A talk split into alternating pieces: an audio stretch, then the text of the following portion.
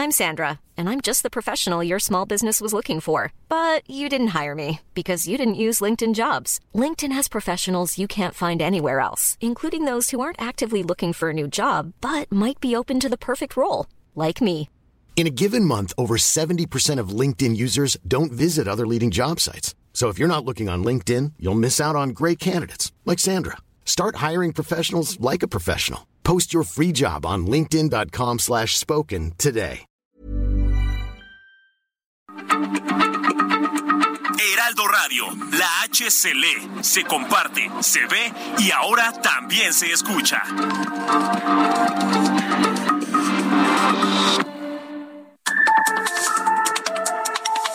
De norte a sur, las coordenadas de la información. Con Alejandro Cacho.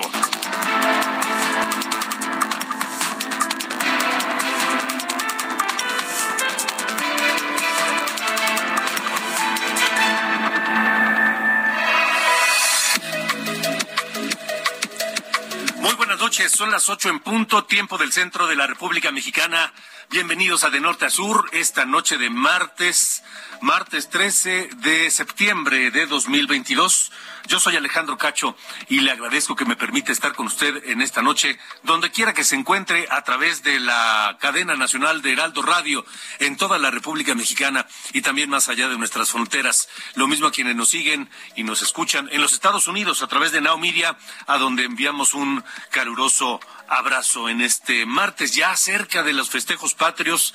Esta misma semana, pasada mañana, ya estaremos celebrando, dando el grito por la noche. Y el 16 de septiembre será, por supuesto, el desfile militar. Y no sé si a usted le pasa, a mí me ocurre cada vez que, que oigo un cohete acá en México quienes nos escuchan en los Estados Unidos tal vez sea uno de los recuerdos más eh, eh, profundos que tengan de cuando vivieron en México, eh, la celebración de los con, lo, con la pirotecnia, con los cohetes en septiembre, por supuesto, por las fiestas patrias, pero luego en diciembre, en las Navidades. Bueno, no sé si a usted le pasa, a mí sí, que escucho el primer cohete de, de septiembre y pienso que ya se terminó el año.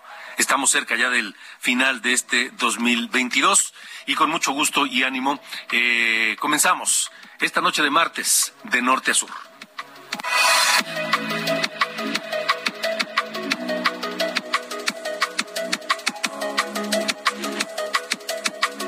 De café en todas las discusiones es esta intención de dejar la presencia militar en las calles de México para continuar con las labores de seguridad pública, que la que los elementos de las Fuerzas Armadas, llámese Marina, llámese Ejército Mexicano, cumplan lo que las policías civiles no han podido, que es darnos tranquilidad, darnos paz, combatir el crimen. Las policías civiles han sido un fracaso en el país hay muy pocos casos, contadísimos con los dedos de una mano, y creo que me sobrarían más de la mitad de los dedos, más de la mitad de, de los dedos de la mano, para contar los casos de éxito de algunas policías eh, civiles, algunas policías municipales o estatales que han cumplido bien con su labor.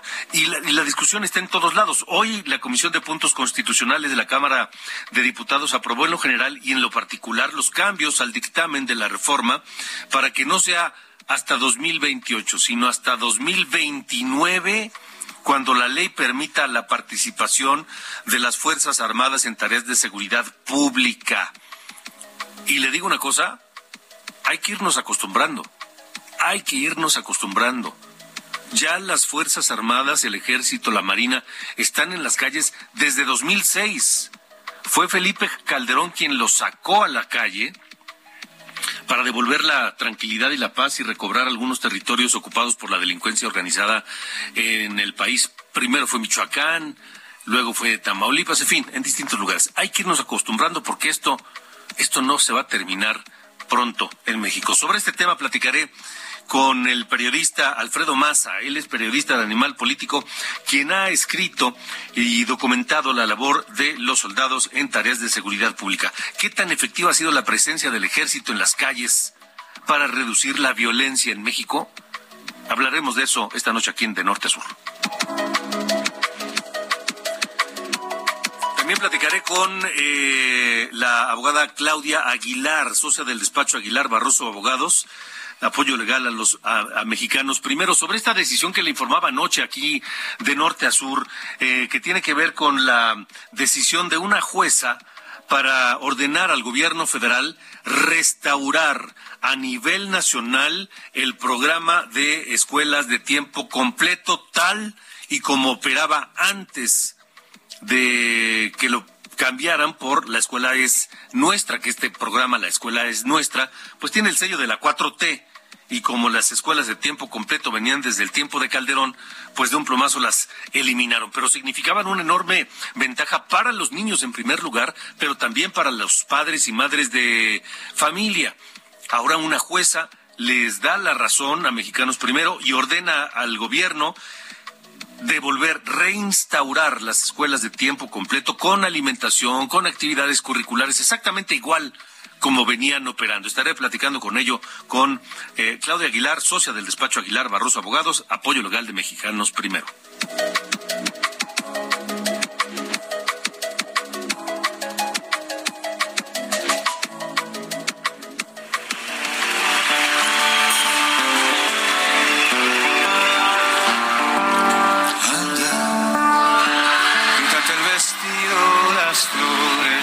Trampas. Ponte la desnuda violencia que recatas y ven a mis brazos. Dejemos los datos, seamos un cuerpo.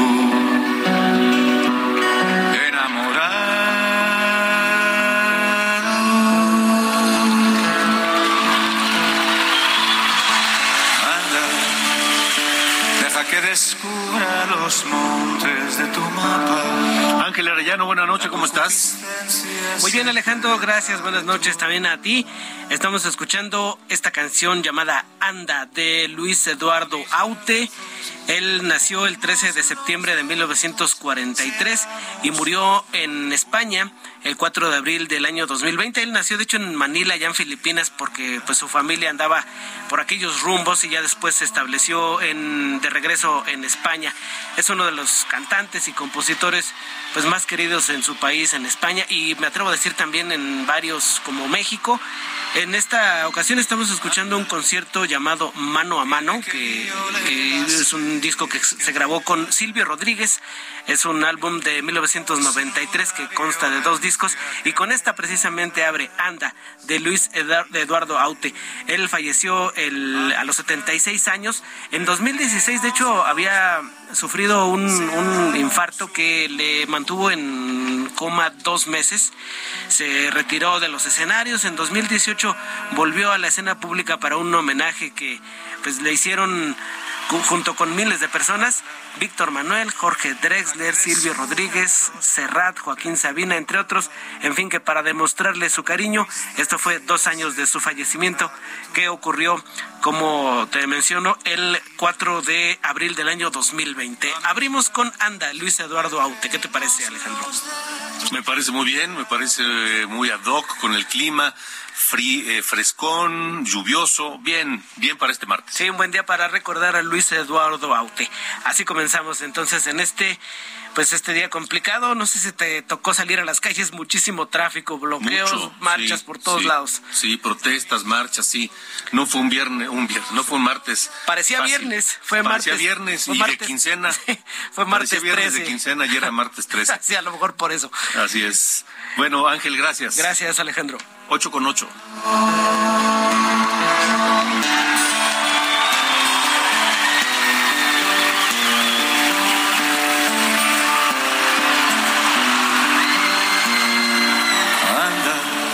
De norte a sur, con Alejandro Cacho. Yo le recuerdo que tenemos una línea de WhatsApp para estar en contacto con ustedes. Gracias que ya desde el inicio del programa empezamos a recibir, me mandan aquí, ahorita lo voy a leer, un tema que tiene que ver con, con, con, con la, eh, eh, esto de las, de la de la presencia del ejército en las calles. En un momento más le demos los mensajes. Es el 55 45 40 89 16, la línea de WhatsApp de norte a sur, para que nos digan ahí todo lo que quieran. 55 45 40 89 16. Y a mí me encuentran en redes sociales como arroba cacho periodista. Cacho Periodista en todas las redes sociales.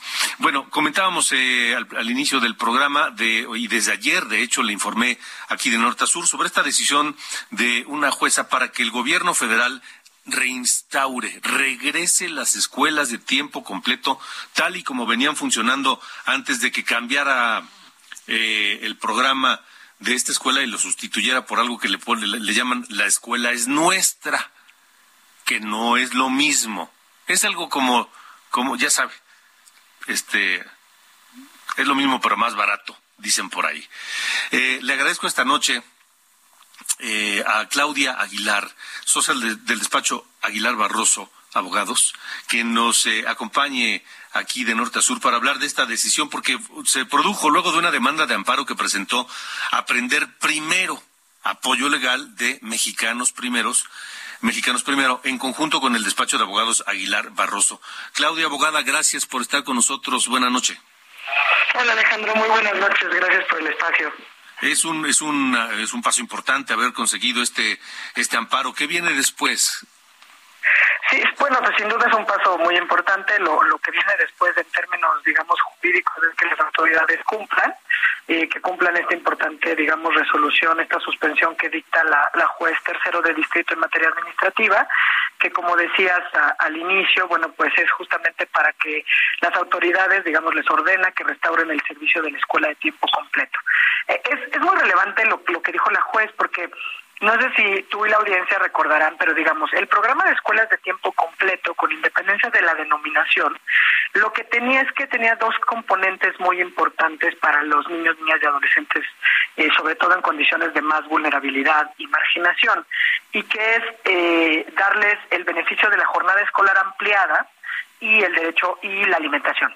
Entonces, una, una jornada escolar normalmente tiene entre cuatro, cuatro horas y media, y al hablar de jornada escolar ampliada hablamos de seis y a veces hasta ocho horas. Y pues cuando hablamos de alimentación para niños, niñas y adolescentes en situación de marginación, pobreza y vulnerabilidad, pues muchas veces es o el primer alimento del día y en ocasiones el único alimento que tienen, ¿no? Es un programa que venía funcionando de manera ininterrumpida eh, prácticamente desde el programa piloto de 2007 y hasta el 2019 que vino el primer importante recorte frontal del 50% de los recursos. Eh, luego en 2020 le quitaron, digamos, una partida presupuestaria por completo, es decir, el 100% de los recursos, para después, como bien señalabas, pues tratar de incorporarlo a este nuevo programa que es La Escuela es Nuestra, que como sabemos, pues su principal foco es la infraestructura. Y desde luego que la infraestructura de nuestras escuelas es igualmente relevante, pero como bien dijo la juez en, en esta sentencia, pues dice que son perfectamente compatibles, digamos, un, un programa y el otro, y que eh, pues sí tienen que adoptar las autoridades todas las medidas necesarias para seguir otorgando los mismos beneficios que se encontraban previstos en el programa de escuelas de tiempo completo, incluyendo, digamos, ajustes presupuestarios que tuvieran que realizar. Algo que también vale la pena destacar es que la propia juez dijo que no basta el apoyo económico, ¿no? Porque no sé si recuerdas que pues la secretaria saliente Delfina Gómez, como por ahí de febrero, decía que se iban a entregar, digamos, los recursos directamente a una comunidad y que ahí iban a decidir qué iban a hacer con los recursos. La juez dice que esto no es suficiente, dice, no es solo el apoyo económico prestacional, hay que lograr la subsistencia de ambos servicios y reincorporar estos mismos derechos y beneficios. No basta nada más entregar, digamos, algo económico. Y eso pues me parece que es sumamente relevante destacarlo, eh, porque pues sí, sin duda, pues es lo que tienen que atender nuestras autoridades. Ahora, no es pregunta, lo tienen que hacer, porque seguramente va a haber resistencias y seguramente van a decir que, que, que, el presupuesto, que ya no se consideró este en el presupuesto y que no es posible pero no es pregunta, abogada. Así es. Qué, bueno que lo dices. ¿eh? No, no solo no es pregunta, están obligados desde ya. O sea, las resoluciones se cumplen de manera inmediata. Hay conocimiento, la autoridad ya sabe de esta sentencia y digo, sin duda, pues como cualquiera de las partes en un juicio de amparo tienen derecho a impugnar por los causos legales, pero mientras esa impugnación sigue su curso, ellos tienen que cumplir. Y el segundo punto que mencionas y que vale la pena destacar es que no pueden aducir que no hay recursos. El presupuesto de egresos de la Federación 2022 le dio más recursos a la Secretaría de Educación Pública para este ejercicio que el del ejercicio del año pasado. Entonces, recursos sí hay. Lo único que tienen que hacer es bajarlo para atender las condiciones eh, y el programa específico de escuelas de tiempo completo. Si no lo quieren llamar programas de escuelas de tiempo completo, que lo llamen como quieran, mientras eh, cumplan con la restitución de todos los beneficios y que operen a la par, digamos, en caso de que, de que esto sea lo que ocurra. Que además así lo dijo la propia juez, ¿no? Dijo, eh, se ordena que se restablezca el programa de escuelas de tiempo completo, incluso puede coexistir con el programa la cual, la escuela es nuestra, siempre y cuando se restituyan los beneficios. Jornada escolar empleada y derecho a la alimentación. Sí, porque además eh, este este punto es importante ¿eh? y qué bueno que lo que lo que lo destacas. Estamos platicando con eh, la abogada de socia del despacho de abogados Aguilar eh, Barroso, eh, Claudia ¿qué, Claudia Aguilar. Qué importante decir que la, la jueza en su resolución dice, no importa que cómo se llame, puede convivir incluso con el programa del actual gobierno, pero se tiene que restituir la alimentación, que eran eran eran uno o dos alimentos, eh, Claudia. Es un alimento, eh, y se atendían el, el digamos al punto máximo que llegaron cuando 2019 son 27 mil escuelas a lo largo de las 32 entidades federativas. Eh, y la verdad es que hay datos estadísticos, estudios importantes donde se miden los beneficios, no solamente los, digamos, a los destinatarios principales o directos, que son los niños, niñas y adolescentes, sino también a las escuelas, a los docentes que participan en las escuelas de tiempo completo, a las familias, a las comunidades, y decirlo frontalmente y de manera destacada, es un apoyo a las mujeres para que puedan lograr una incorporación al mercado laboral. Sí, sí, sí, Con la certeza de que sus hijos e hijas estarán pues seguros, eh, que están aprendiendo, eh, digamos que no están corriendo ningún riesgo, porque pues al final del día están, en sus escuelas. ¿no? Entonces, e, es muy, muy importante y la verdad es que creo que si recursos sí hay, hay un mandato de, de una juez eh, constitucional. Eh, las autoridades saben, las autoridades pueden impugnar, pero digamos, pues mientras impugnen, eso no quiere decir que no tengan que cumplir. Ya seguirá su curso, por ejemplo, un eventual recurso de revisión que tenga que conocer el Tribunal Colegiado de Circuito, y eso seguirá sus tiempos. Mientras tanto, tienen que cumplir. ¿Cómo tienen que hacerlo? Pues tienen que ser creativos, tienen que hacer todo lo que esté a su alcance para poder cumplir, incluso hacer ajustes presupuestarios. Ok, ahora, ¿qué va a pasar si dicen, bueno, sí, evidentemente van a impugnar, se van a resistir, etcétera. Pero si ya de plano no hay de otra y lo tienen que hacer, ¿qué pasa y qué pueden hacer, sobre todo los padres de familia, si en la práctica ven que no ocurre? que no se que no se reinstala y que no les dan alimentación y jornadas prolongadas como venía ocurriendo antes. Pues mira, a ver, los padres, madres de familia que son directamente beneficiarios de las escuelas de tiempo completo, al igual que los directivos y docentes, tienen también a su disposición pues el juicio de amparo, ¿no? El juicio de amparo como este instrumento de defensa del que tenemos todos los ciudadanos, eh, pues ante los actos arbitrarios de cualquier autoridad. Eh, ¿Qué es lo que pueden hacer? Eso por algún lado tendrán ah, pues, algunos otros instrumentos legales a su disposición y desde la perspectiva, bueno, del amparo que estamos comentando, pues al, tratarse de un amparo que promueve aprender primero, que es el brazo jurídico de Mexicanos Primero, pues lo resuelve una juez eh, que reside en la Ciudad de México, pero que es un amparo que se refiere a la totalidad de la República, porque lo que ordena la juez es precisamente que se eh, restauren, digamos, el servicio de escuelas de tiempo completo como estaba, como se encontraba previo a la emisión de las reglas de operación del programa La Escuela Nuestra para este ejercicio fiscal 2022. O sea, si los padres que evidentemente quieran que sus hijos vuelvan a ser beneficiarios y ellos mismos de este programa de escuelas de tiempo completo y ven que no ocurre en la práctica, pueden recurrir al amparo. Pero Claudia, eso, eso, eso significa tiempo, significa a veces recursos, este, y no sé si los padres pudieran hacerlo. No, sin duda. A ver, recursos, por ejemplo, nosotros, bueno, aprender primero el despacho en el que yo, bueno, pues que del cual soy socia, este, justamente lo que hacemos es dar servicios legales pro bono, porque sabemos que en estos casos y pues las autoridades y los los padres pues normalmente pues son en estas poblaciones que se encuentran en mayor marginación. La Fundación Barra Mexicana de Abogados pues a través de, de pues este todo el colectivo de abogados y abogados de la barra pues también apoyamos con servicios legales pro bono para todos los grupos en condiciones de vulnerabilidad donde desde luego pues se encuentra además como foco de atención eh, pues la protección del derecho a aprender de niños niñas y adolescentes de acuerdo. Bueno, pues muy bien. Estaremos atentos. Vamos a ver en qué queda este, este tema. Se va, insisto, la autoridad se va a resistir. ¿no? Este gobierno no sí, se caracteriza. sin duda, ya, ya sacaron un desplegado, bueno, no un desplegado, pero un comunicado diciendo que iban a impugnar, este, y bueno, pues están en su derecho, sin duda, ¿no? Tienen 10 días para impugnar, pero mientras tanto el llamado tendría que ser las autoridades a que cumplan con este fallo, esta sentencia que se dictó en, la, en el incidente de suspensión.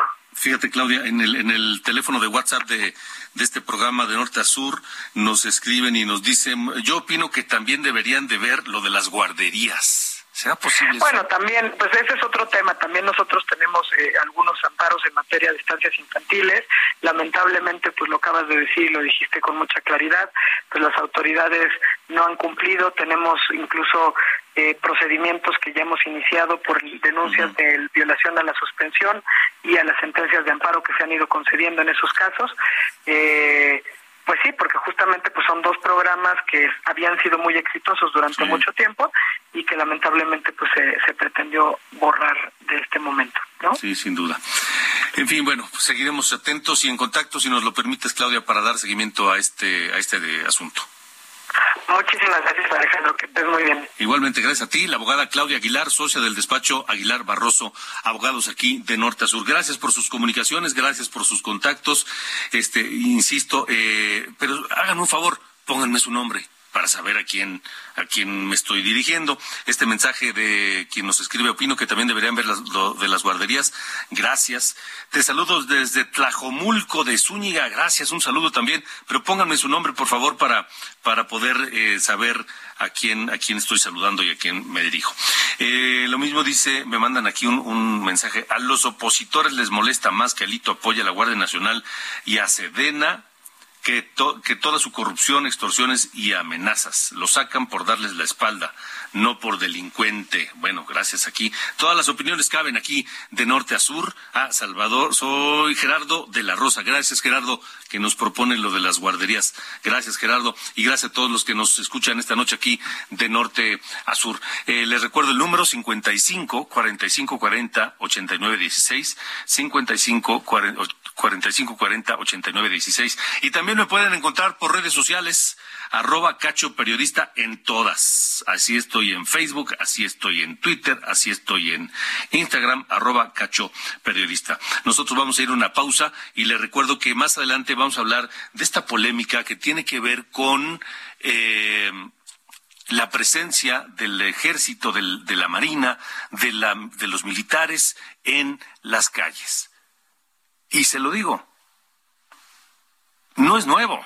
Desde 2006, cuando eh, Felipe Calderón decidió sacar a las tropas de los cuarteles para combatir la delincuencia, estamos viviendo con ello, estamos conviviendo con ello.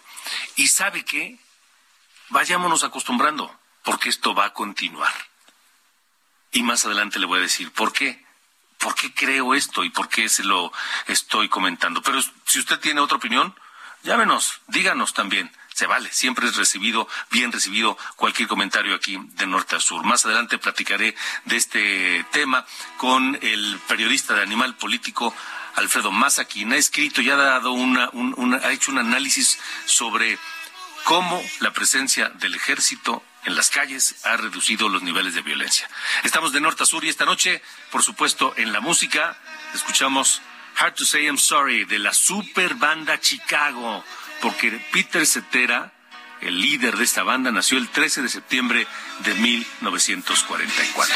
Con ello vamos a la pausa. Hoy cumple 78 años, ni más ni menos, esta super banda Chicago. Si pueden echarle un vistazo a un concierto a la limón de la super banda Chicago de Chicago con Earth, Wind and Fire, es un agasajo. Dura más de tres horas, pero vale la pena. Vamos a una pausa, estamos de norte a sur.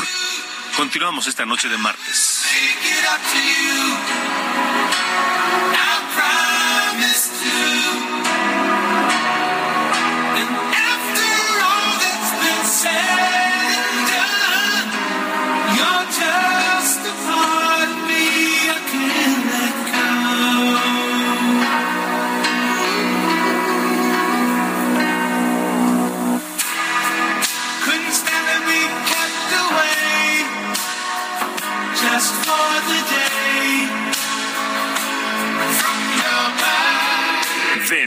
Sur.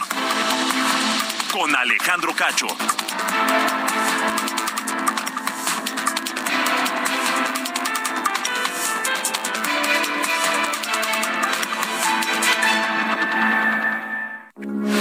Heraldo Radio, con la H que sí suena y ahora también se escucha.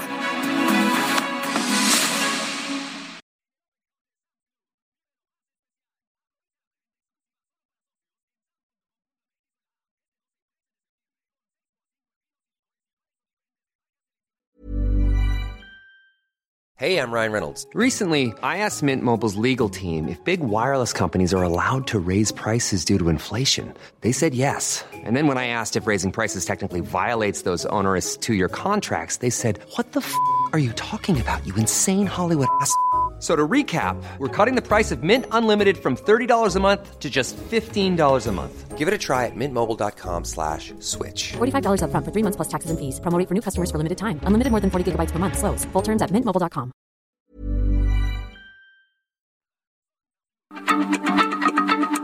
Heraldo Radio, la H se lee, se comparte, se ve y ahora también se escucha.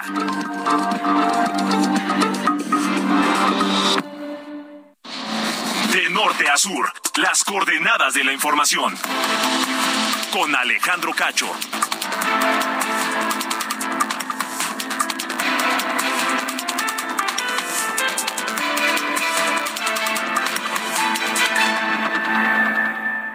Amigos de norte a sur, ¿cómo están? Bueno, pues yo los invito a que este 15 de septiembre vayamos a festejar las fiestas patrias en el Zócalo de la Ciudad de México. Fíjense, este año la agrupación norteña Los Tigres del Norte van a ser los encargados de ponerle sabor y ritmo a esta celebración tan importante para los mexicanos.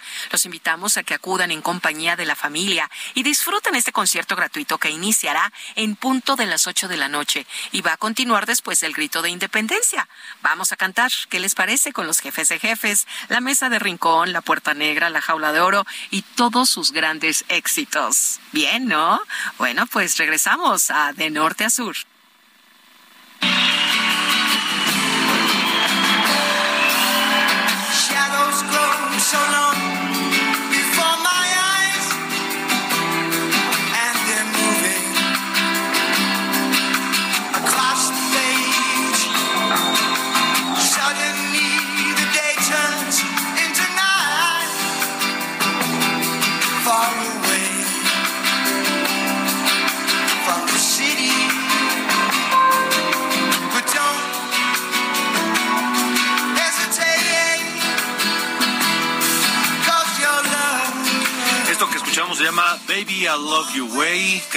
Peter Frampton, un músico británico que consiguió disco de oro con este tema. Súbele un poquito, por favor.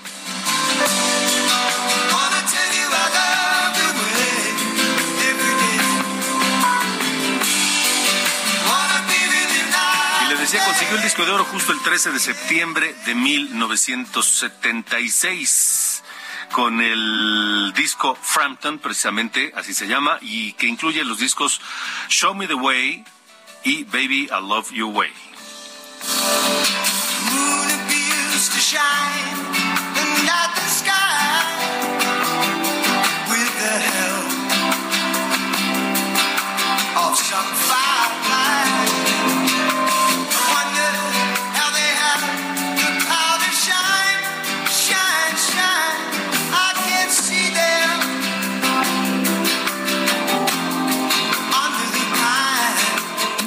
A Sur con Alejandro Cacho. Buenas noches, estas son las noticias de Norte a Sur. Morena en la Cámara de Diputados presentó una iniciativa de ley que busca impedir que la Suprema Corte de Justicia de la Nación pueda invalidar normas constitucionales o realizar interpretaciones que restrinjan su validez. Esta propuesta promovida por la diputada Reina Celeste Asensio llega a San Lázaro luego de que la Corte debatiera sobre el futuro de la prisión preventiva oficiosa. Cristian N., presunto dueño del pozo de carbón El Pinabete en Sabinas, Coahuila, en el que quedaron atrapados 10 mineros, obtuvo una suspensión provisional contra la orden de captura emitida en su contra por este caso, luego de que ayer la Interpol emitió una ficha roja para su captura. La Fiscalía General de Chihuahua informó que este martes un juez le permitió al exgobernador César Duarte salir del Centro de Readaptación Social número uno para recibir atención médica externa, ya que el médico particular del exmandatario solicitó que se le practicara una intervención quirúrgica. Secretaría de Salud informó que en México se han detectado 1.051 casos de viruela del mono en 30 estados, tras examinar más de 2.000 pacientes sospechosos. Sin embargo, 351 aún se encuentran en estudio. Además, confirmaron la muerte de dos personas que resultaron positivas a la viruela símica, pero aún se realiza, aún se analiza si las defunciones fueron consecuencia de la infección. En México se detectó el primer caso de Centauro, la nueva subvariante del COVID-19 en la Ciudad de México. Este linaje podría producir más contagios, especialmente entre pacientes con trastornos inmunológicos.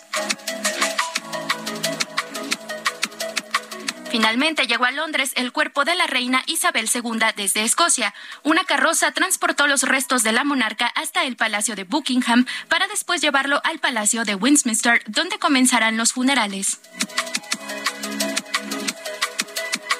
Yo soy Diana Bautista y estas fueron las noticias de Norte a Sur.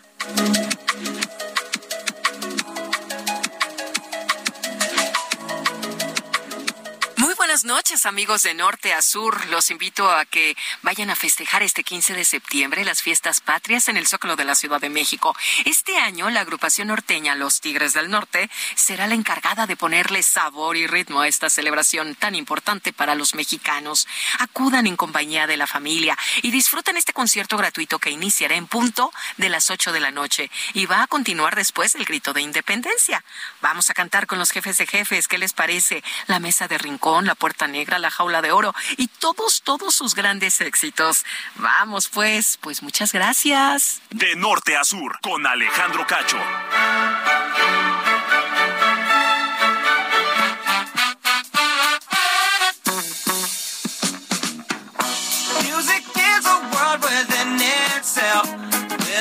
¿Qué pasó, mi querido Sir Carlos Allende? ¿Cómo le va? Mi estimado señor Cacho, todo en perfecto orden en este martes que ya ciertas personas acá andaban diciendo, oye, ¿por qué no es jueves? ¿Por qué no ha pasado el jueves todavía? Pues ya estamos en esa, estamos en, en, en, proceso de este, ir caminando hacia el final de semana, hacia el puentecillo, pero por lo pronto tenemos que eh, entrarle un tema importante, señor Cacho. Y ese es, eh, ¿qué fue lo que pasó ayer? ¿O a qué nos invitaron más bien la delegación estadounidense para, eh, dentro del marco este de diálogo económico de alto nivel.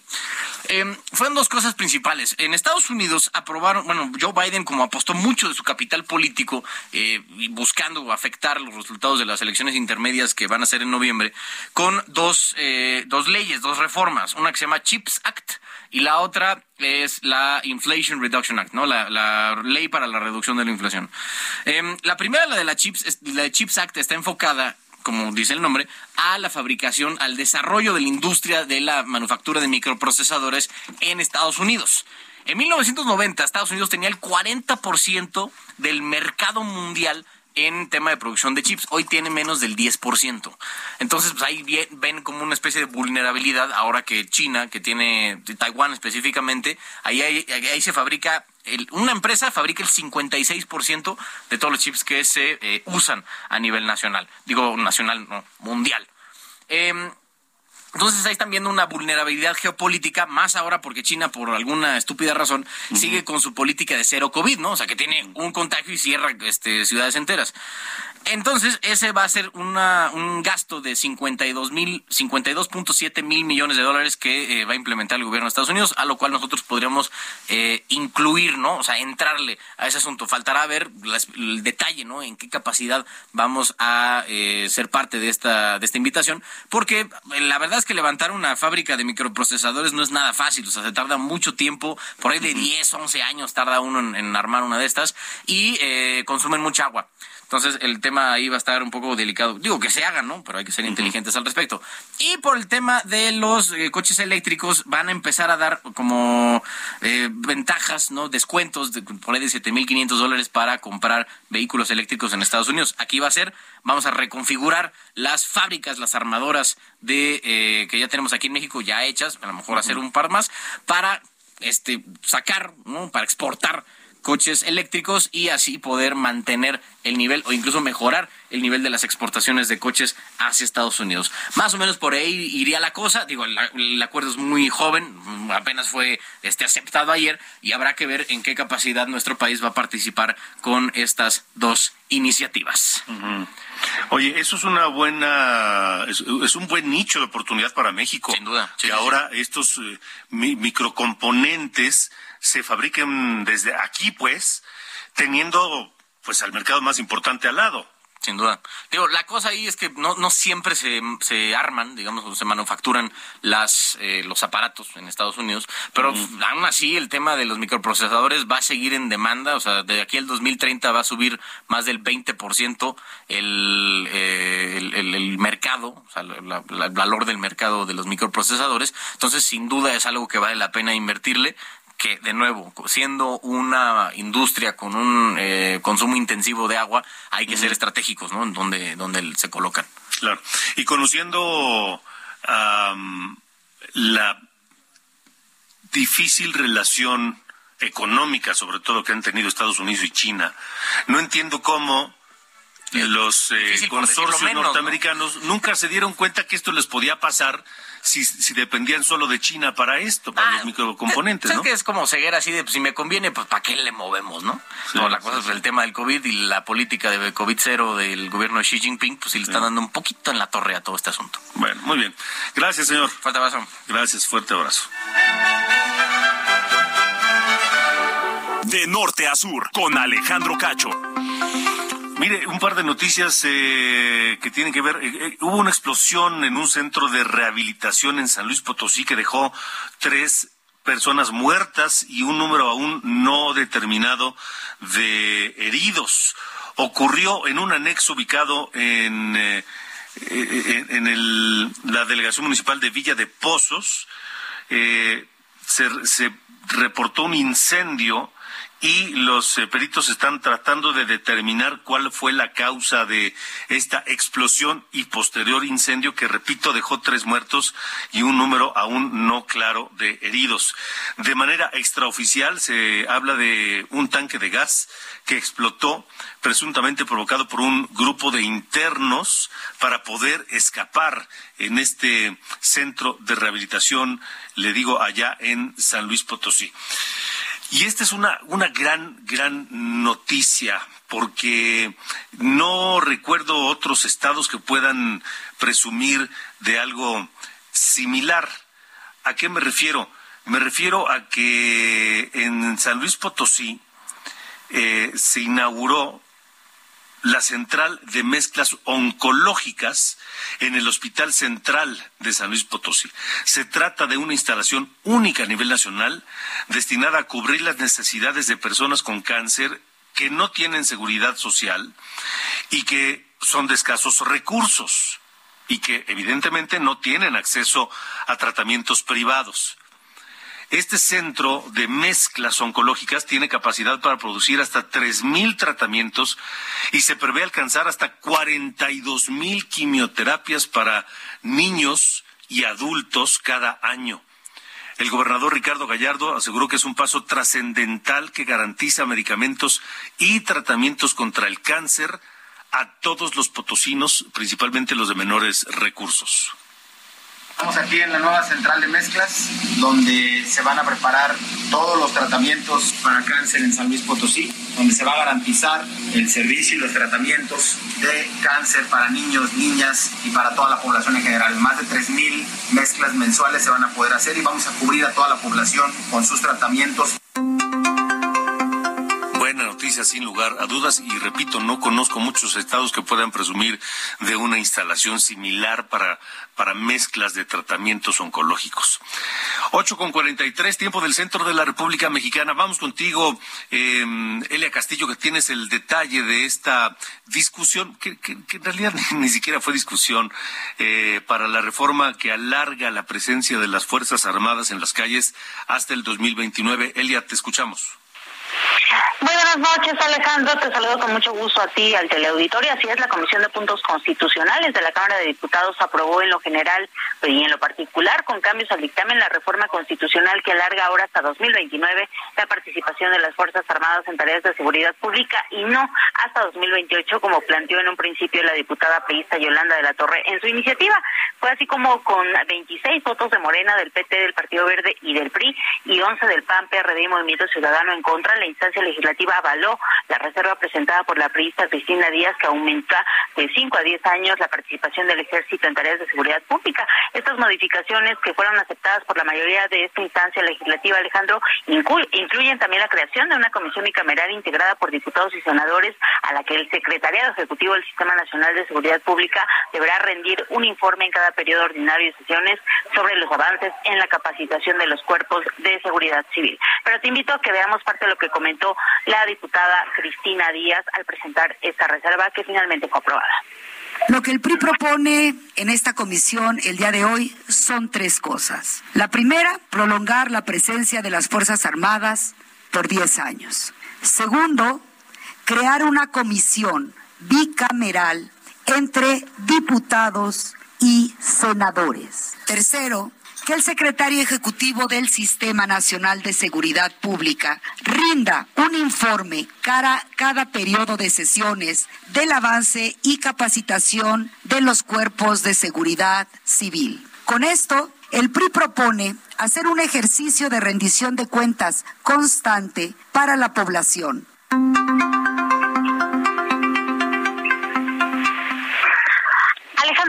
De oposición del PAN, PRD y Movimiento Ciudadano, por supuesto que se pronunciaron en contra de esta reforma que acusaron busca la militarización del país, así como establecer un pacto de impunidad entre el PRI y Morena. Finalmente, este eh, dictamen se discutirá en el Pleno de la Cámara de Diputados este miércoles en la sesión convocada a las nueve de la mañana. Y bueno, por lo pronto los diputados de Morena eh, se reunieron para pernoctar en dos hoteles eh, diferentes a fin de garantizar su llegada aquí al Palacio Legislativo de San Lázaro y, por supuesto, garantizar los votos para esta reforma constitucional, eh, pues a la que se sumará, o más bien apoya ya la bancada del PRI que encabeza eh, Rubén Moreira. Es el reporte que te tengo. Gracias, gracias, Elia, que estés muy bien.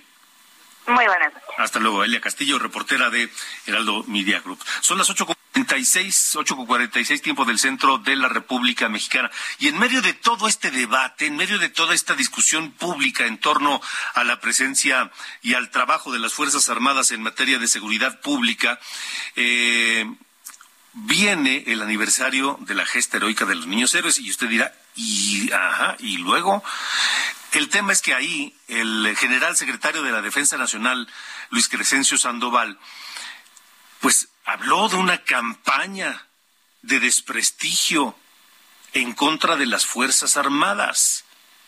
Así lo dijo.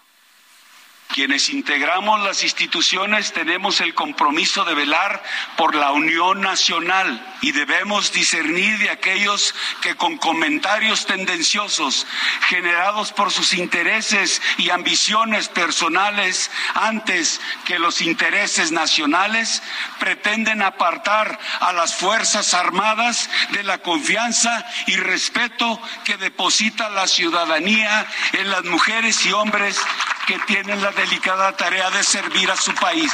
La mayor satisfacción para todo integrante del ejército Fuerza Aérea, Armada y Guardia Nacional es cumplir con la misión que se le encomienda. Su actuación tiene como sustento permanente la legalidad y el respeto a los derechos humanos. Lo hacemos sin protagonismos, con el único interés superior de servir a la nación y al pueblo de México lo dice justo en medio de la discusión en torno de la presencia militar en las calles haciendo eh, tareas de seguridad pública. Le decía yo, desde 2006 esto viene ocurriendo, no es nuevo. Y le tengo una noticia, no terminará pronto. Las tropas no regresarán a los cuarteles pronto. Más allá de la iniciativa esta que se está discutiendo en el legislativo para mantenerlos legalmente hasta el 2029, hay un tema que es de fondo y el cual no se está discutiendo y me parece que es lo más importante. Ni el gobierno de Calderón, ni el gobierno de Peña Nieto, ni el gobierno de López Obrador han hecho absolutamente nada, no no han avanzado un solo metro para reconstruir a las policías civiles.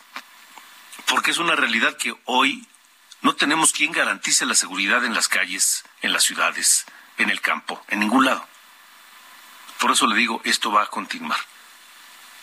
Y desde 2006 la presencia del ejército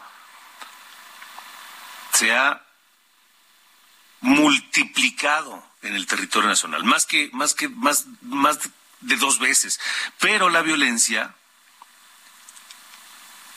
no baja, al contrario los homicidios de 2006 hasta el día de hoy se han disparado 240%. Esto lo escribe, lo analiza y lo investiga Alfredo Massa, periodista de Animal Político, a quien saludo. Alfredo, ¿cómo te va? Gracias por estar de norte a sur con nosotros. ¿Qué tal, Alejandro? Muy buenas noches. Gusto en saludarte. Igualmente, Alfredo, ¿qué dato este? 240% de aumento en la violencia, en los homicidios, este, y ha aumentado también la presencia militar, pero, pero parece una espiral que no tiene fin. Correcto, y creo que aquí habría que especificar que eh, el dato que mencionabas hace un momento se trata de datos oficiales, es decir, datos cedidos directamente por la Secretaría de la Defensa Nacional en contraste con datos que este, son adquiridos del INEGI, ¿no? Eh, por ejemplo, en estos 15 años, eh, el total de efectivos desplegados pasó de 37 mil a 90 mil. Como lo decías hace un rato, se ha más que duplicado. Y en contraste, pues los homicidios pasaron de 10.000 a 35.000. Lo que habría que, empezar a analizar es, si es funcional la presencia del ejército en las calles y si de hecho eh, sirve de algún otro modo, ¿no? Eh, como lo señalas en, la nota que sacamos en Animal Político, pues consultamos a expertos en, la materia, en seguridad y justicia, y pues básicamente lo que nos decían es que la presencia de las Fuerzas Armadas en las calles eh, pues no tiene ningún efecto disuasivo en la sociedad sobre el delito del homicidio, entre otras cosas porque simple y sencillamente los elementos de la, del ejército y la Guardia Nacional pues no investigan los delitos porque de entrada ni siquiera tienen las atribuciones legales para hacerlo, ¿no? Entonces, en este sentido, pues no, no habría que esperar ni alguna razón para, para esperar que, que tuviera que haber algún cambio. Mm, la pregunta entonces sería, eh, Alfredo, estamos platicando con el periodista de Animal Político, Alfredo Maza. La, pregunta sería, ¿qué pasaría si no estuvieran los militares en las calles haciendo funciones de seguridad pública? Esos números serían peores todavía. Digo, tampoco hay bola de cristal, pero pues, la pregunta, ¿no? Eh, el, tema tal vez, y también ya lo tocabas, era precisamente fortalecer las, las policías. Eh, el hecho de que el ejército esté en, en las calles, pues básicamente ha, ha sido como un, un, espejo, por decirlo de alguna manera, para, para evitar la responsabilidad de, de, cambiar esa lógica eh, militar y de empezar a pasar a la acción, ¿no? En ese sentido, pues, por ejemplo, igual, de igual manera, los datos nos refieren que en la Ciudad de México es una de las entidades que más despliegue de militares tiene, eh, aunque no tiene ni siquiera las, cifras más altas de inseguridad. Y, nuevamente volvemos a lo mismo. Lo, que, lo que perciben los expertos es que hay una lógica política en la asignación de elementos de la Guardia Nacional y del Ejército en distintos estados. ¿Qué es lo que tendría que, pasar? Eh, pues básicamente vuelvo a lo mismo, que, que no haya un tema de una sensación falsa de confianza respecto a la presencia de los militares, que, que volvemos a lo mismo. No tienen las atribuciones para investigar, ni para recibir las denuncias y, y por, por ende las mismas cifras de violencia no, no han cedido en el país en este sentido. de acuerdo. Eh, y tampoco se ven esfuerzos para comenzar a reconstruir a las policías civiles en el país. Pues como lo señalabas hace un momento, de igual manera, pues toda esta, esta discusión y, todo lo que se sucedió hoy fue a raíz de la Comisión de Puntos Constitucionales en la Cámara de Diputados, que básicamente le sumaron un año más para extender la presencia del ejército en las calles hasta el 2028 pero volvemos a lo mismo, la, la, la, propuesta que hace en este caso el PRI, y, y lo señalan los, los, propios expertos, pues carece de, de, un ¿cómo decirlo?, de alguna métrica, de, de, de, algún, de algún tipo de resultado que acompañe sí. esto como para poder se, medir si la presencia del ejército en las calles durante este tiempo va a hacer que se reduzca todos estos niveles que van, que van desarrollando. Y creo que vale la pena este, recordar que cuando en, en 2019 la Guardia Nacional se empezó a discutir, fue en presencia este, más bien con la idea de que fuera extraordinaria, regulada, sí. fiscalizada, subordinada y complementaria. Sí pero sí, no hay un cambio. Y no ha pasado. Muy bien, pues Alfredo, Alfredo Maza, gracias por haber estado con nosotros. No, gracias a ti, que tengas muy buena noche y, y saluda a todo el auditorio. Buenas noches, Alfredo Maza, periodista de Animal Político. Pepe de, Atla, de Tlajomulco dice, acá está bien que Sedena esté en las calles. Hay mucho crimen muy bien organizado. Felicitamos a la Secretaría de Marina, a la Secretaría de la Defensa y a la Guardia Nacional. Dice, acá sí sirve. Gracias, Pepe, por escuchar de norte a sur y por participar con nosotros. Nos vamos con esto, maligno. Andrea Echeverry y León Larregui de SOE. Eh, precisamente Andrea Echeverry, esta mujer nació el 13 de septiembre de 1965, cumple 57 años. Con eso nos vamos. Gracias, pásela bien. Cuídese mucho, hasta mañana. Hacha que astilló toda mi vida.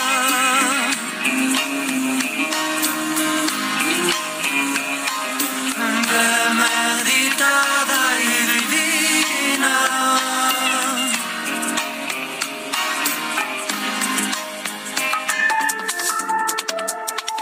Esto fue De Norte a Sur, las coordenadas de la información. Con Alejandro Cacho.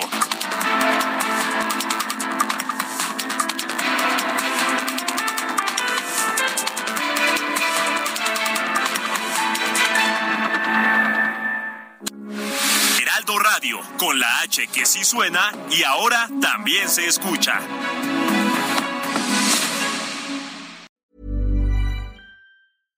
Step onto the legendary clay courts of Roland Garros, where the world's best players battle it out for a chance to win the French Open title. Tennis Channel Plus is your place to watch. Stream every court from your phone or smart TV, live in HD.